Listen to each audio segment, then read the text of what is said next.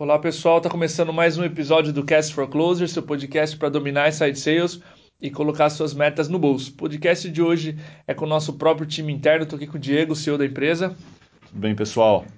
E o tema de hoje é como enviar o lead certo para o time de vendas. Esse episódio ele vai ter uma pegada um pouco mais para times que usam inbound marketing, o que atrai leads via inbound marketing as dicas né, serão mais focadas para esse tipo de, de motor de aquisição, de modalidade né, de, de aquisição.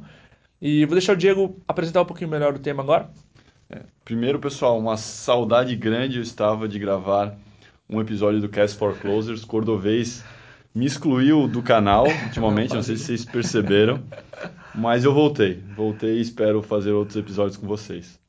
Tá, esse é um tema que a gente gostaria de, de ter falado faz bastante tempo Inclusive, a gente está escrevendo um post muito completo e bastante denso com relação a como enviar o lead certo, principalmente numa pegada inbound para o time de vendas, né? como o marketing pode saber exatamente qual é o lead que ele tem que enviar, em que momento para o time comercial. A gente resolveu gravar também um podcast, primeiro para fazer uma introdução a esse post, e segundo, para servir como um tipo de conteúdo complementar. Então, a gente vai abordar principalmente quatro tópicos. Primeiro deles, como avaliar, segundo os leads que fecharam e os que não fecharam, quais são as características de um bom lead. Então vamos pegar os deals que fecharam o negócio e também os que não fecharam e ver quais são as características em comum, comum para realimentar o, o processo comercial. Então vamos avaliar primeiro esse tópico. Segundo, a importância do timing de envio de lead para vendas. Então, qual o tamanho da importância do momento em que o lead é enviado para vendas e qual a ação que disparou esse envio. Terceiro, vamos falar também, claro, do perfil e interesse do lead, como isso influencia na passagem de bastão. E por último, sobre ferramentas de lead score e qual é o momento certo de implementar elas dentro de uma operação de avaliação dos leads pelo marketing. Então, indo direto para o primeiro tópico. Como avaliar os leads que fecharam e os leads que não fecharam o negócio entender o porquê que isso aconteceu. Então, quais são as características e dores dos leads que a gente está ganhando? Esse é o primeiro ponto para ser avaliado e ele pode ser separado em duas frentes. Primeiro, qual o perfil do lead que fechou o negócio? Isso é um pouco mais fácil de ser avaliado. Basta a gente uhum. trabalhar, olhar para, ok, fechamos 10 negócios esse mês. Vamos avaliar algumas variáveis como tamanho da empresa, qual o perfil do decision maker que tomou a decisão de compra? Qual o segmento de atuação dessas empresas? Que tecnologias e ferramentas elas usam no dia a dia? Entre outras informações. Então, cruzar essas informações e tentar entender. Pô, 80% do meu mercado são empresas que vendem produtos agrícolas. Ou 90% ah, das pessoas que tomaram a decisão de compras são gerentes de marketing. Isso dá informação para, ok, eu sei que quando chegar um novo lead com esse perfil, ele provavelmente tem uma boa chance de fechar negócio comigo. Esse é um ponto bem mais simples. Agora, o segundo é um pouco mais tricky. É, por que, que ele fechou? Por que, que os clientes estão fechando negócio comigo? Parece simples, mas não raro a gente vê empresas negligenciar esse ponto e não olhar com um devido cuidado o motivo pelo qual os clientes estão fechando o negócio. Eles comemoram, uhul, fechamos mais um cliente, mais crescimento está vindo e não entendem o motivo pelo qual eles estão tomando aquela decisão. Entender isso é crucial para conseguir determinar quais são os próximos clientes que vão ser abordados.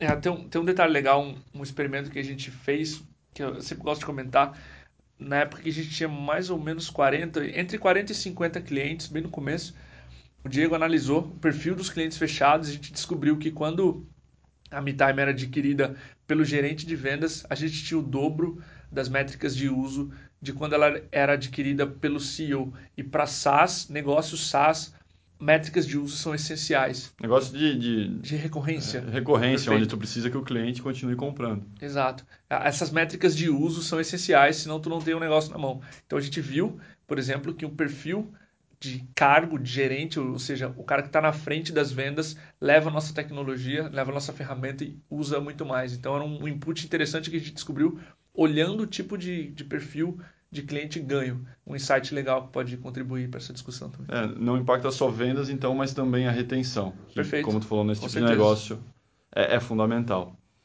E, além disso, além de ajudar a determinar o, o porquê que o cliente fecha negócio, além de ajudar a determinar quais são os leads que devem ser enviados do marketing para vendas, também ajuda a prospectar novos potenciais nichos de mercado. Porque se os meus clientes atuais têm determinada dor e estão fechando negócio comigo por causa disso, outros mercados, outras verticais também podem ter a mesma dor e também podem se beneficiar do meu produto. Então isso facilita bastante a entrada em novos mercados.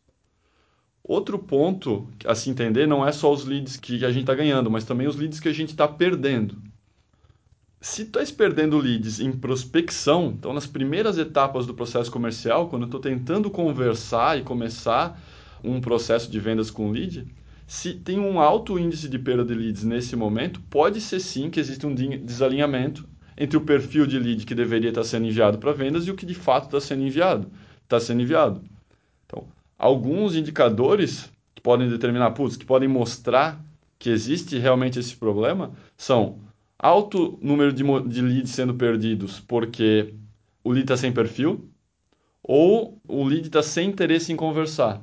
Isso mostra claramente que, por algum motivo, o insumo que está sendo enviado para o time comercial não está conseguindo ser aproveitado e não tem um alinhamento certo do perfil que está sendo enviado e o perfil que está sendo trabalhado, ou que precisa ser trabalhado.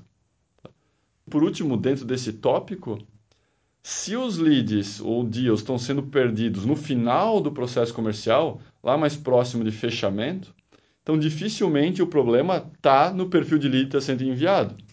Porque por algum motivo o time comercial, quando começou uma conversa com aquele potencial cliente, falou: não, vale a pena eu fazer uma demonstração, vale a pena eu continuar conversando e interagindo com esse lead.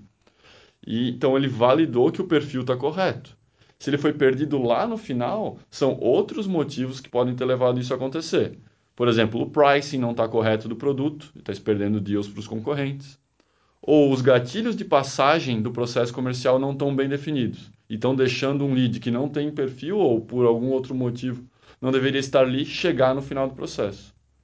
Uh, o treinamento dos vendedores também pode ser algo que está influenciando na perda de leads no final do funil. Uh, eles podem não estar tá conseguindo lidar direito com as objeções que o cliente está trazendo no final da negociação.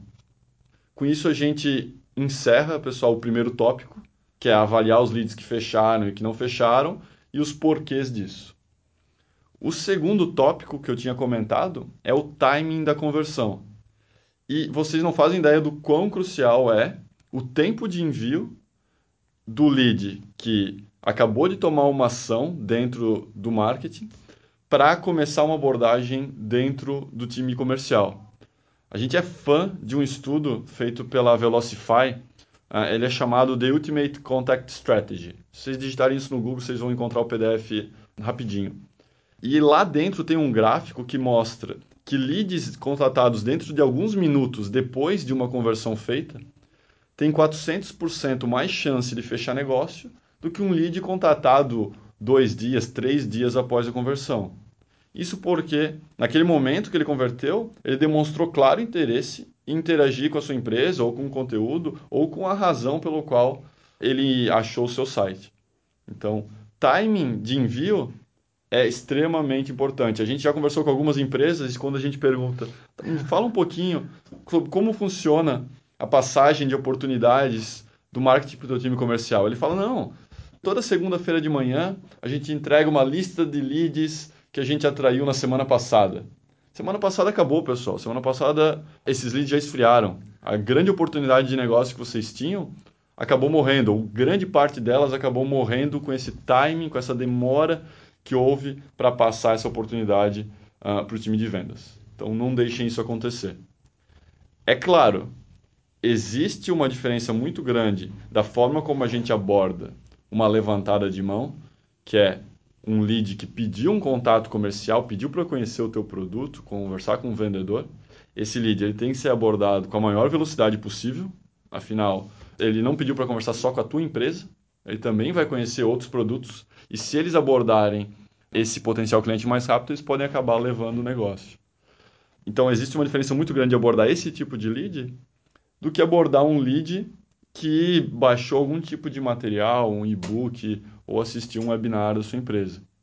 Esse lead ele não demonstrou um claro interesse em falar com o time comercial, mas ele demonstrou interesse no seu mercado, no tipo de problema que você resolve. Então, abordar ele rápido, não necessariamente no primeiro minuto, acabei de baixar um e-book, alguém me ligar, mas ligar para ele no outro dia e falar: caramba, eu vi que ontem tu se interessou pelo nosso material sobre estruturação de um processo de insight sales. Queria entender um pouquinho mais do motivo pelo qual tens interesse nesse assunto.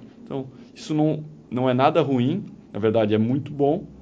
E o conteúdo ou a razão pelo qual o lead baixou aquele material ainda está fresco na cabeça dele. Ele ainda provavelmente está muito disposto a conversar sobre esse assunto. Se ligar para ele um mês depois, ele sequer vai lembrar que ele fez esse download. Então, timing é fundamental. Vamos para o terceiro tópico: como avaliar o perfil do lead e o interesse demonstrado cordovez vai seguir com ele. Legal. Se vocês perceberem, todas as dicas que o Diego deu até agora, elas levam em consideração dois elementos: o perfil do teu lead e as outras dicas têm relação a pediu, solicitou contato, baixou o material, enfim, demonstrou algum tipo de interesse no teu conteúdo, na tua oferta. Então, basicamente, a gente tem dois componentes. O perfil do lead é um pouco daquilo que eu comentei na dica anterior, na primeira dica, que é quais são as informações que você quer saber do seu lead para passá-lo para o time comercial. Por exemplo, você vai pedir o cargo, a vertical de negócios, o tamanho do time comercial que ele tem, qual CRM que ele usa, alguns campos que a gente costuma pedir aqui na MeTime para vocês. A dica que a gente deixa nesse instante é defina o que é essencial pedir do seu lead numa landing page e o que você pode pedir ao longo do processo comercial. Quando você já conversou com o lead, demonstrou capacidade, demonstrou autoridade, provou é, essa autoridade, agregou valor a conversa com o cliente, você já tem um pouco mais de intimidade e aí você pode pedir dados mais sensíveis. Por exemplo, ticket médio, que é o valor médio de cada venda feita por ele, o faturamento. Esse dado vai ser muito mais assertivo do que se você pedir simplesmente numa landing page. Ele pode mentir ali. E tem dados, estudos que, que tem uma boa quantidade de erro nesses dados informados. É, planos para o futuro, o que, que ele projeta para o próximo semestre, o próximo ano para entender para onde ele está caminhando. Isso também é um dado importante que pode ser eh, prospectado dentro do processo comercial. Exato. Então, fica a nossa dica de você definir dados que você pode pedir numa conversa com o vendedor, que são mais sensíveis, e dados que você pode refinar. Por exemplo, o cargo ele está muito acostumado a fornecer, baixando outros materiais, etc. Um dado que você pode pedir tranquilamente. Tá? E interesse é o grau de interesse que ele tem pela sua oferta. A gente costuma ter três denominações para materiais ou ofertas que são ofertas de topo de funil, meio de funil e fundo de funil. Quanto mais no topo, mais longe ele está da compra. Quanto mais no fundo do funil, mais perto da compra. Por exemplo, topo é um material, é um e-book, um white paper, um material mais superficial. Meio você pode ter um webinar falando é, sobre os problemas, sobre como resolver, alternativas para se resolver, os impactos daquele problema para um tipo de, de determinado de cliente. E no fundo de funil você já tem uma oferta muito próxima da venda, que é um cadastro, uma solicitação de demonstração, uma conversa com o consultor sobre um processo comercial, enfim. É, baixo, baixo aqui a conjunto de preços, um, uma, uma página de pricing ou algo assim. Exato. São, são ofertas mais relativas à compra. Ah, o interessante aqui, as boas práticas, as metodologias de lead scoring, do perfil do lead, de interesse, é quanto mais perto da compra, mais pontuação você dedica a esse lead. Então você pode compor esse perfil e o interesse com essas pontuações e os leads que estiverem mais pontuados, você encaminhá-los mais rapidamente ao comercial. Isso é uma forma de intuitivamente medir o quão interessado o lead está pelo seu conteúdo, a segunda parte, e no perfil, com perto do teu perfil ideal de compra ele é. Essas duas componentes, elas fazem parte do teu score e, e vão determinar o quão mais perto do cliente ideal esse teu lead é e quão rápido você pode enviá-lo ao time comercial. Isso nós uh, utilizamos faz mais ou menos um ano, um ano e meio, uma metodologia criada pela Marketo. Perfeito. Para avaliar perfil e interesse e separar isso em quadrantes. Então, os nossos leads, cada um eles estão sempre em um quadrante, que vai de 1 ao 16 sendo que existem quadrantes onde o lead está mais pronto para ser enviado para o time comercial e quadrantes onde ele não está maduro o suficiente. Legal, tem um post bem detalhado sobre isso, a gente pode deixar o link na descrição. É como a gente organiza os leads dentro desses quadrantes, é uma metodologia bem, bem interessante, gerou ótimos resultados aqui para a gente em termos de ciclo de venda e taxa de fechamento. Vale a pena conferir esse post. E o último, quarto e último tópico é sobre usar uma ferramenta de lead score no momento certo. Então, existem algumas ferramentas, nós aqui dentro da MeTime utilizamos uh, o RD Station para fazer isso.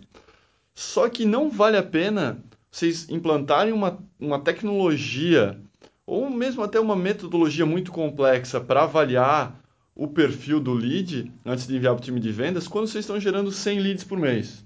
São basicamente 5 leads por dia útil. E essa checagem do perfil antes do envio para o time comercial pode ser feita manualmente. Vocês não precisam implementar um sistema complexo de tecnologia para avaliar 5 leads por dia. Quando esse volume começa a crescer, mil, dois mil, cinco mil leads mês, já não é mais possível avaliar com velocidade cada um desses leads manualmente. Então vale sim, e nós recomendamos totalmente, seja implantado algum sistema para avaliar isso. E como eu comentei, a gente usa hoje uh, o RD Station. Legal. Falando um pouco agora de RD Station e resultados digitais, aproveitando o gancho, a gente gravou um episódio especial comemorativo número 50 com o Eric Santos, CEO da Resultados Digitais. A gente vai soltar esse episódio amanhã, então fiquem atentos. A gente fez uma análise de como o CEO deve se relacionar com a área de vendas. Então, aproveitem também as dicas desse episódio com o Eric, que ficou muito bom, muito denso. Eu aprendi, foi uma aula, sair da resultados digitais com a cabeça explodindo de ideias. Tenho certeza que vocês vão aprender bastante também. Então, aproveitem o gancho. Show, pessoal. Foi um prazer estar em mais um episódio do Cast for Closers com vocês. Se o Cordovez não me banir, volto logo para fazer outro. Um abraço. Valeu, pessoal. Um abraço. Tchau, tchau.